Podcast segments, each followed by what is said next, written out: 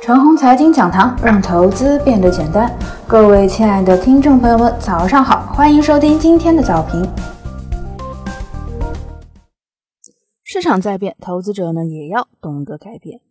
现在啊，很多人理解的行情啊，都停留在大行情、普涨式行情、单边行情的理解之上。也就是说呢，除了这些啊，其他的呢都不叫行情，甚至于只会做完美的行情。除此之外呢，就完全不会玩股票了。在我看来啊，这种完美的行情呢，不是不会出现，但毕竟是极少数。所以呀，我们要修正理念，修正方法，学会参与结构性的行情。在结构性的行情面前呢，不需要经济全面腾飞，只需要经济总体稳定。在结构性行情面前啊，国际形势呢左一下右一下呢，也不是什么大事儿。在结构性行情面前呢，解禁和小飞减持也不是事儿。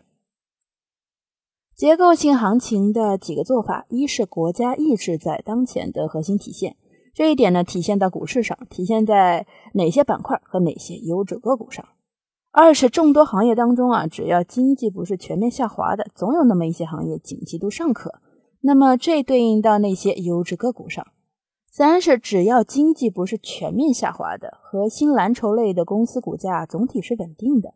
此刻呢，当核心蓝筹调整之后。只要你通过中线盘面去判断何时调整结束，买上之后啊，股价一定会再次涨上来。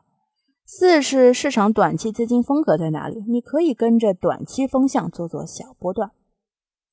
好了，就说这么多吧。市场在变呢，投资者也需要跟着改变。关于协议问题啊，我觉得它只要不是深幅度恶化，就不会成为股市多大的利空因素。反之呢，好转了也不会成为股市多大的推动因素。只能说是经济转型升级和股市深度改革的背景环境平稳一些罢了。